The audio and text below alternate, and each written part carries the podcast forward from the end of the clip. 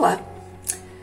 Outro dia, uma amiga me questionou o porquê dos médicos usarem roupas brancas e se isso seria uma espécie de um código linguístico.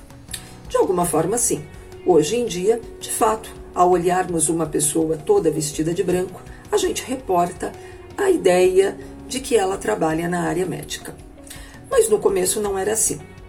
No século XIX, os profissionais da área médica e os médicos passaram a usar roupas brancas porque chegou-se a uma conclusão de que isto estava relacionado à asepsia e, de alguma forma, o próprio controle das doenças.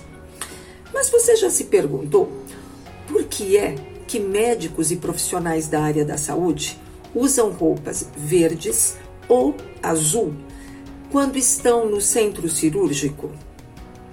Na verdade, é o seguinte: dentro do centro cirúrgico, os médicos e os profissionais ali da área da saúde ficam em contato direto com o vermelho, com o sangue, no momento das cirurgias.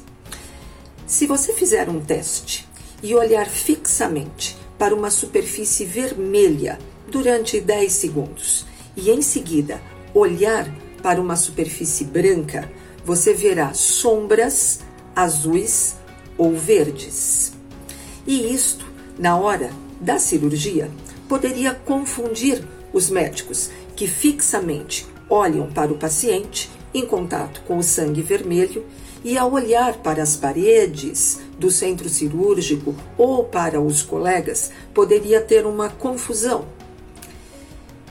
Esta forma de olhar fez com que então a roupa verde ou azul que eles usam no centro cirúrgico não cause nenhuma confusão se o médico, ao olhar para o sangue, para o paciente, em seguida também olhar para os demais profissionais e até para o ambiente do centro cirúrgico. Então, não é necessariamente um código linguístico, mas sim uma forma de fazer com que o olhar do médico tenha conforto na hora de fazer a cirurgia.